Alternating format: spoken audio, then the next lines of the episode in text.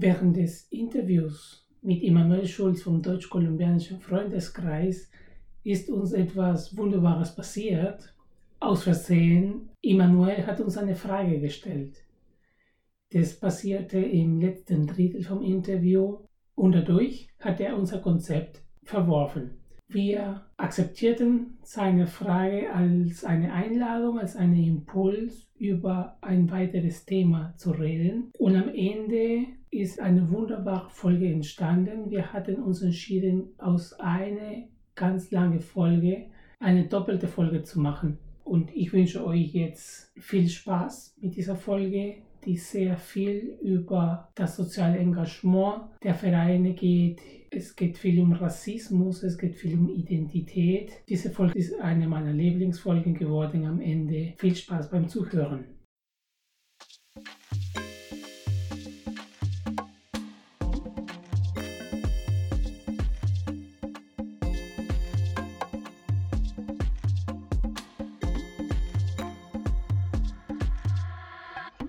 Darf ich ein bisschen wissen, ähm, von dir weiß ich ja schon ähm, quasi, was ihr als Verein macht, aber Tanja, was macht, was macht dein Verein? Da bin ich schon auch neugierig, wenn.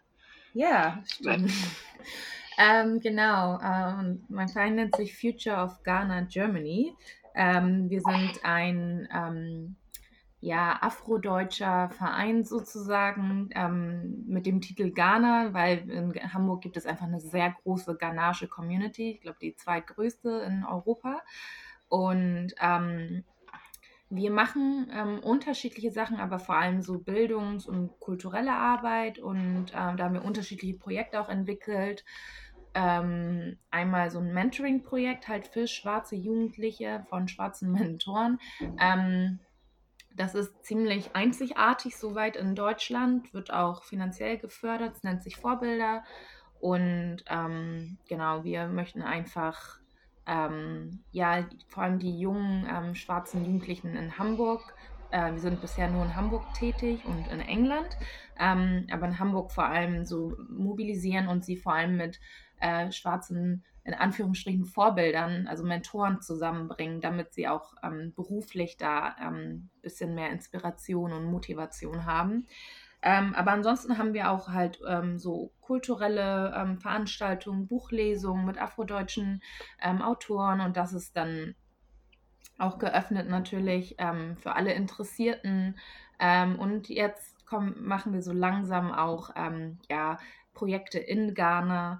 Äh, Genau, und ich bin dort halt auch hauptamtlich angestellt, ähm, Teilzeit und mache ganz viel Projektkoordination, schreibe Anträge, Berichte. Genau. Ähm, Öffentlichkeitsarbeit, das ist so mein Bereich. Ja, ist ja super spannend. Ich, es ist auch wahrscheinlich gerade die Zeit, aber da frage ich mich sozusagen, ähm, inwieweit äh, müsst ihr auch mit oder gegen Rassismus arbeiten? Und, und ich sehe dann aber immer, also ich merke, also ich finde immer so dieser der persönliche Austausch oder so, so, wenn ich mal jemanden kennenlerne, dann ist sozusagen die Nähe oft so, so wichtig und, und äh, augenöffnend, dass, das, dass ich das immer ganz toll finde. Also umso, wenn mir jemand sagt, äh, Kolumbien ist schrecklich, dann sage ich, geh doch mal mit mir dahin. Und, ähm, oder umgedreht, komm mal mit mir auf so eine, so eine äh, auf eins unserer Feste zum Beispiel. Ja, ähm, genau, Thema Rassismus, gerade dieses Jahr ja auf jeden Fall ähm, ganz groß äh, in, im Kommen, sage ich mal, obwohl es natürlich schon immer existiert, auch in Deutschland. Und klar, ähm, da machen wir ganz viel Empowerment, ganz viel ähm, ja, Antirassismusarbeit auch, ähm, sind in Gesprächen mit Schulen, Lehrern, äh, Behörden, auch aber auch mit den Jugendlichen selbst, mit den Eltern. Und ich glaube, ähm, ich finde es ganz schön, wenn wir halt ähm, in Deutschland so eine bisschen breitere Diskussion darüber haben, dass nicht immer sozusagen über die Betroffenen irgendwie gesprochen wird, sondern mit den Besprochenen, äh, sorry, mit den, mit den Betroffenen. Betroffenen. Ähm, das ist wieder das Thema, ne? Ähm, Austausch auch auf Augenhöhe und dann halt, ähm, Rassismus gibt es ja in so vielen unterschiedlichen Formen, ob es jetzt Alltagsrassismus oder strukturell ist. Ähm, und es heißt ja nicht gleich, dass eine Person irgendwie etwas böse meint, aber wir müssen halt, glaube ich, schon trotzdem drüber sprechen, hm, dass es viele ähm, ja, Denkweisen und, und ähm, Ideen gibt, die daraus ähm, stemmen halt und die mhm. unterbewusst halt so reproduziert werden. Und ich glaube, wenn wir schaffen, offen einfach sein, zu sein für diese Diskussion und nicht immer alles irgendwie, weiß ich nicht, persönlich zu nehmen, sondern einfach Sachen zu hinterfragen und zu schauen, woher kommt das eigentlich und wie können wir ähm, ja, einander besser respektieren. Ich glaube, dann haben wir schon viel geschafft und das ist so auch so ein bisschen unser Ansatz, ne? ganz, ganz praktisch einfach ähm, Ressourcen schaffen, indem wir halt Ressourcen aus der unserer Community halt nehmen, aber auch ähm, wirklich in Austausch gehen mit Menschen. Ähm, da muss man immer schauen, nicht jeder ist dafür bereit und offen, aber äh, wir machen das so Stück für Stück. Mhm. Ja. Ich, ich hatte, also ich habe dieses Jahr ganz viele Eye-Openers gehabt in diesem Hinblick. Ähm, aber ähm, ich habe einmal jetzt, also so wie ich jetzt ein paar Sachen rauspicke, ähm, das Kartenspiel, der Schwarze, Schwarze Peter. Ja? Wir hatten Angst Nie, vom schwarzen Mann, haben wir als Kind in der Schule, in der Grundschule gespielt. Ja, aber dieses schwarze Peter nie dran gedacht, ne, weil es ist auch ein schwarzer Rabe und so. Aber und weil Deutsch eine so starke Sprache ist, ne, die so genau ist und so, dann, ja, stimmt, ne, und dann mit, mit Freunden drüber diskutiert, ja, Spiel einfach umbenannt, ne. Oder auch wenn du ähm, Leuten triffst, die auf natürliche Art und Weise sich, äh, und deswegen ist auch dein Ansatz, die Kultur kennenlernen und die Menschen dahinter, ne, so spannend, weil wenn die Menschen das auf natürliche Art und Weise sich treffen, dann gibt es dieses Rassismus-Thema gar nicht. Ne? Ob du jetzt von wo auch immer kommst, du bist du, unabhängig von ähm, welche Farbe, welche Religion, welche Sprache du besitzt oder in welcher du, du als Hintergrund hast. Ne?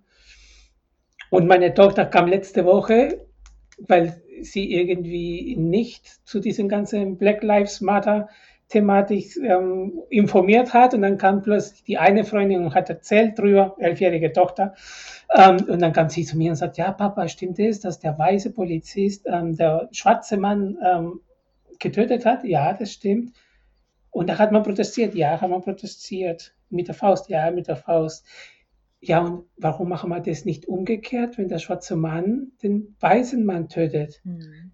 Und ich, Na, also ähm, auch diese Auseinandersetzung. Na, also ähm, es wird natürlich reden wir von etwas, was gar, überhaupt gar nicht passieren muss, aber einfach diese Auseinandersetzung aktiv zu gestalten ne, und auf Augenhöhe zu sagen, wie ist tatsächlich die Sache und darüber zu reden. Ich glaube, das ist eine von den zentralen Aufgaben und da ist so ein Verein wie das, was, was ihr beide dann macht oder was wir auch mit unseren kulturellen Angeboten hier im Raum Karlsruhe anbieten, elementar wichtig ne, diese ganzen Barrieren, Brücken, ja, aber die Angst vom Fremden vor allem. So, ich meine, du hast am Anfang ne, ähm, erzählt äh, Vorurteile über Kolumbien, Gewalt, Drogen, ähm, Kartelle und das ist so, ne, diese Angst vor dem Fremden, ähm, da entgegenzukommen und Begegnungen zu schaffen und auch ähm, ja, unterschiedliche Perspektiven und, und Erlebnisse und Erfahrungen halt auch wirklich teilen. Ich glaube,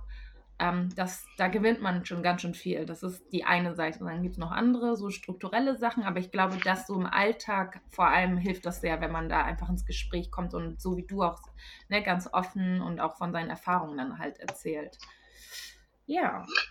Was so eine Sache, die mich immer für mich war es immer, also ich, für mich war das andere immer was, also hat den ganz besonderen Wert. Ich habe immer das Gefühl gehabt, davon kann ich lernen, habe dann auch ähm, spät angefangen zu reisen. Ich glaube, das erste Mal war ich mit neun Jahren im Ausland oder über, vielleicht, vielleicht ein bisschen übertrieben, aber dann eben ab 16 dann fast jährlich relativ lang, immer ein, zwei Monate mhm. oder eben auch mal ein Jahr. Und für mich war das aber immer was Besonderes, wenn jemand von woanders herkam. Und dann war so mal eine wichtige Frage, die man jetzt aber auch, auch oft zu Recht hinterfragt, ist, woher kommst du? Mhm. weil derjenige, der anders aussieht, der, dem, dem unterstellt man ja dann erstmal indirekt, äh, kommt woanders auch her, also fragt man das. Aber gleichzeitig ist es für mich immer so schwer, also es ist tatsächlich so eine innere Neugierde, ähm, was sozusagen, ich meine, das Deutsche kenne ich schon. Mhm. Dieses typisch Deutsche oder ja auch halb typisch Deutsche, das, das habe ich jetzt schon alles erlebt, aber von anderen Kulturen ist meine Erfahrung auch immer gewesen, konnte ich so viel lernen und habe so viel Neugierde und auch, also wirklich in, in, allen Facetten auch, egal ob das jetzt mal anderes Essen ist, das ich gerne probiere, ähm, äh, andere Sitten, andere Ideen und, und andere Herangehensweisen. Und deswegen äh, ist seitdem ich mich mit diesem Woher kommst du mehr auseinandersetze, ist es für mich aber auch so ein Dauerthema, weil ich nicht weiß, wie kann man das am besten machen. Mhm. Weil eigentlich möchte ich diese Neugier behalten und möchte sowas auch meinen Kindern als Wert mitgeben. Gleichzeitig kann ich auch jemanden verstehen, der sagt so, ah, jetzt werde ich schon wieder da irgendwo in eine Schublade gepackt. ähm, spannend. Ja, ja, ich glaube, das ist viel Umlernen. Ne? Also man kann ja auch, das musste halt nicht immer die erste Frage gleich sein, ohne dir das jetzt zu unterstellen. So, aber wenn, wenn äh, eine Person das 20 Mal irgendwie gefühlt am Tag ähm, hört oder auch schon so angeguckt wird, dann ist es klar, dass man auch genervt ist. Und ich glaube, wenn man halt beim ersten Mal vielleicht schon antwortet, so, hm, möchte jetzt nicht so darüber reden und dann immer noch so insistiert wird, dann muss man halt immer gucken. Aber ich glaube schon, ähm, umgekehrt ist es ja auch so, wenn eine ähm, ich als ähm, hellhäutige ähm, schwarze Person nach Ghana ähm, gehe, werde ich so, ich werde überhaupt nicht als Ghanarin wahrgenommen. Ich werde immer als ähm, weiße Frau tatsächlich, so werde ich auch genannt, weiße Frau betitelt und da will jeder gleich wissen, woher ich will. Und ich nehme das da auch es kann manchmal nerven, aber insgesamt ist es eher auch eine Neugier und deswegen würde ich es auch den meisten Menschen natürlich hier nicht unterstellen.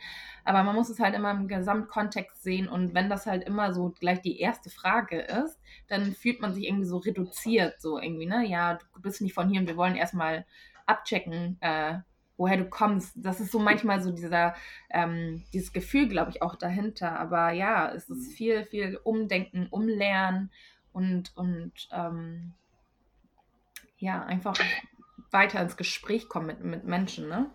Glaube ich auch. Auch äh, ja, viel Toleranz braucht es auch immer. Also wenn ich, wenn die, wenn die, es ist wieder vom Thema her in einer anderen Position, aber, aber trotzdem, wenn der Kolumbianer, der hier lebt, zum hundertsten Mal hört, so, ah, was, du kommst aus Kolumbien, kannst du mir Koks mitbringen, so in die Richtung, dann ist das unglaublich nervig. Ich, ich habe das als Deutscher im Ausland eher im, immer die Nazi-Keule mitbekommen. Ich, ähm, also nachdem ich dann länger in Kolumbien gelebt habe, habe ich dann auch, äh, wenn so eine Frage kam, äh, bist du, äh, du kommst aus Deutschland, bist du Nazi, dann habe ich gesagt, ah ja, cool, und du bist aus Kolumbien, dann bist du ja Drogen, Drogenhändler mhm. mit, dem, mit dem Augenzwinkern und, ähm, und im Endeffekt war das dann auch wie so eine Aufklärungsarbeit, weil ich dafür Verständnis quasi oder auf eine relativ direkte Art dann eben auch auf diese, dieses Verständnis oder, oder auch dieses, dieses Aufklärende, das ist gerade nicht so cool, die Frage so rumzustellen, ähm, wenn man dann so einen Spiegel vorhält. Das fand ich eigentlich ziemlich spannend in Kolumbien selbst immer, wenn ich sowas gemacht habe. Mhm. Ich bin mal ähm, ein halbes Jahr durch Afrika von Kenia nach, äh, nee, von Kapstadt nach Kenia mit dem Fahrrad gefahren. Und da war es auch ganz toll, dass man immer so direkt bei den Menschen mit unterwegs war. Und eine Sache, die mir immer aufgefallen ist, die, den schnellsten Kontakt hat man immer über Kinder gebaut. Und alle Kinder, die dann einen gesehen haben, haben dann immer gleich die, die Haare eingefasst und, und das in die Hand genommen. Und ähm, äh, aber auch, also eigentlich für mich, ähm, ich konnte das noch sozusagen so mitnehmen, dass das also noch nicht an den Punkt kam, dass es mir zu viel wurde, sagen wir es mal so. Mhm. Weil ich eben das gleichzeitig, wenn du das so sagst, äh, wenn man dann 20 Mal am Tag die, dieselbe Frage gestellt bekommt, dann, dann wird das wahrscheinlich ähm, irgendwann ja schwierig. Du hast gerade gesagt, du bist mit, von Kapstadt nach Kenia mit dem Fahrrad gefahren. Der, ähm, ja. Ähm, also ich weiß, dass es auf den, ähm, wenn man auf so eine Landkarte immer, das ist nicht so ganz äh, proportional richtig, aber wie lange hast du gebraucht? Von das doch. Also wir sind also ich habe ein halbes Jahr dann in Afrika, also in Afrika, das finde ich auch immer problematisch, aber eben in diesen Ländern gelebt. Mhm. Wir sind, ähm, ich glaube, so knapp vier Monate mit dem Fahrrad unterwegs gewesen. Krass. Äh, 10.000 Kilometer. Und war es. War so eine, durch meine, meine Arbeit in dem, bei einem, als Veranstalter lernt man ganz viele Leute kennen und dann hat jemand gesagt, so, wir bauen da gerade ein Waisenhaus für AIDS-Waisenkinder ähm, auf oder für, für, El für, für die Kinder, deren Eltern eben an AIDS gestorben sind. Und aber es fehlt noch dieser An Antrieb. Und dann habe ich gesagt, ja gut, dann machen wir so eine Aktion, die Aufsehen erregt. Und wir haben da, also immerhin, wir haben dann ganz viel Spendenaufrufe und Sachen gemacht und Schulen haben dann für diese Aktion gespendet und am Ende über 100.000 Euro für das Waisenhaus äh, wow. äh, zusammengebracht. Äh, oder mittlerweile ist es wahrscheinlich noch viel mehr. Aber ich habe dann gesagt, jetzt steht es quasi genug auf eigenen Beinen.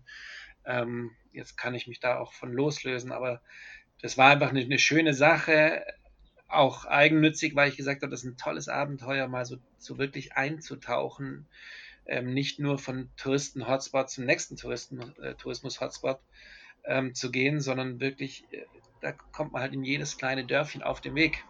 Mhm. Und, und ähm, ja doch, ich habe da, da extrem viel mitnehmen können. Ganz schön. Super cool. Mhm. Ähm, ich wollte vorhin auch erwähnen, ich habe einmal einen TED Talk ähm, gesehen von einer Frau, Taye Selassie, 2004 äh, 2014 kann man googeln. Und sie geht genau diese Frage, ähm, in, geht in, in, ins Detail mit dieser Frage, woher kommst du? Na? Und im Prinzip sagt sie ähm, jetzt auf Englisch, don't ask where am I from, ask where I am a local. Mhm. Na? Also sie sagt auch zum Beispiel in dieses, woher kommst du, steht so viel Macht im Hintergrund, aus welchem Land du bist zu mir gekommen, ähm, es steht so viel, ja, ähm, so viel Potenzial von ähm, ich bin drüber und ich bin drunter oder das im Prinzip, wenn man sagt, okay, ähm, welche sind deine Hintergründe und wo fühlst du dich jetzt ne? und nicht die Vergangenheit, weil die ist einfach vergangen, aber wie ist jetzt quasi bisschen diesen Weg ähm, zu dir, also mit welchen Orten bist du verbunden? Und dort ein bisschen halt diese, äh, diese Offenheit schaffen, ähm, tatsächlich die Interesse zu zeigen. Ne? Mhm, ja. Ja, also das genau das, also ich glaube aber, ähm, was, wenn ich das jetzt auch richtig verstehe, das geht ja meistens dann doch auch immer mit um den Kontext. Um in, in welchem Zusammenhang stelle ich eine Frage, also sozusagen stelle ich die Frage, um tatsächlich diese Macht mit reinzubringen, so, hey, du bist hierher gekommen oder ähm, und da muss man, aber das finde ich vielleicht ein guter Ansatz, da müsste ich auch mal für mich selbst überlegen, ähm, wie kann man die Frage stellen, dass es jetzt nicht so sehr um das Hierherkommen geht, sondern äh, mein Ziel, wenn ich sowas zum Beispiel gefragt habe, ist ja eher, äh, erzähl mir mal von dort, ob das jetzt okay. Island oder Russland oder ähm, Kanada oder äh, Ghana oder Peru ist. Eigentlich ist es das, was mich in, interessiert. Wie funktioniert es dort? Also auch, wenn wir, wir vereinfachen ja immer, aber ich finde, das ist immer das Bereichernde, ich glaube, das habe ich dir beim letzten Gespräch äh, erzählt. Ich bin immer sehr viel unterwegs gewesen, aber ich habe auch in meinem Leben nie äh, mehr gelernt als unterwegs, als in, äh, auch über mein eigenes Land und auch immer in dieser, in diesem, in diesem äh, Blicken aus der Ferne auf mein eigenes Land, ähm, in dieser Reflexion und eben aber auch umgedreht von den Ländern. Das fand ich für mich auch immer das Bereicherndste. Und und das ist sozusagen auch, ähm, in, in, man müsste sich überlegen, wie kann man so eine Frage stellen. Das wäre jetzt zum Beispiel so mein, mein Interesse daran. Mhm. Gleichzeitig ähm, ist es natürlich, ja, man muss da sehr aufpassen. In dem Moment, in dem da irgend so eine Art von Macht äh, reinkommt oder, oder Positionierung, äh, ist da natürlich alles in die Hose gegangen. Und dann kann ich auch jeden verstehen, der sagt so, ah, nicht schon wieder so ein Scheiß. Aber das ist ja auch, äh, das, das ist ja aber auch ganz wichtig, mein Punkt. Ich habe keine Lust mehr, zum Beispiel rüber zu gehen nach Kolumbien und zu sagen, ich weiß, wie es funktioniert und ich helfe euch jetzt Sachen zu machen, weil ich finde das nicht, also das auf Augenhöhe meine ich wirklich, im, ähm, wie ich es gesagt habe, nicht als Floskel. Ich finde, das ist extrem wichtig. Wenn ich sehe also im Beispiel Kolumbien, da gibt es tolle Universitäten, die Leute wissen Bescheid. Da, da brauchen sie nicht jemanden wie, wie mich, der rübergeht und sagt, wie, wie hat es zu funktionieren. Äh, ganz umgedreht, da müsste ich eher hingehen und sagen, ich, ich schaue mir mal das an und lerne dazu. Und wenn ihr mich fragt, dann kann ich vielleicht auch was sagen, aber ich brauche nicht mit so einem Sendebedürfnis rausgehen und erklären, wie es funktioniert. Ähm, und ich, ich, und und ich glaube sozusagen auch solche Sachen mal zu hinterfragen, egal ob es so eine Frage ist wie, ähm, woher kommst du oder äh, ich weiß, wie ihr jetzt zu leben habt, damit es euch besser geht, das mhm. zu hinterfragen ist A und O. Das habe ich äh, gerade in der Tour durch Afrika extrem gelernt. Ich, ich würde nie per se sagen, Entwicklungshilfe oder äh, irgendwelche sozialen Projekte sind schlecht. Aber ich würde immer sagen, ähm, es ist unglaublich essentiell, so soziale Projekte nochmal zu hinterfragen und zu mhm. sagen, was mache ich da? So eine Schwierigkeit ähm, bei den ganzen ähm, Fördermitteln, die es existieren auch, ne? Ähm, weil viele sind so eng gekoppelt auf vorgefertigte mhm. Ähm, Ergebnisse. Und wenn ich sage, äh, du, das Ergebnis entsteht, indem ich hingehe und yeah. tue und zuhöre, ich kann dir das Ergebnis gerade nicht sagen, das ist ein Paradigmenwechsel. Das finde ich äh, vollkommen, bin ich da voll bei dir, weil ich finde es immer schade, wenn, wenn ich jetzt nicht aus Überzeugung, weil das genau der richtige Ansatz, ein Projekt quasi irgendwie äh, ein Projekt entwerfen muss, sondern nur weil ich dann am meisten Chancen habe.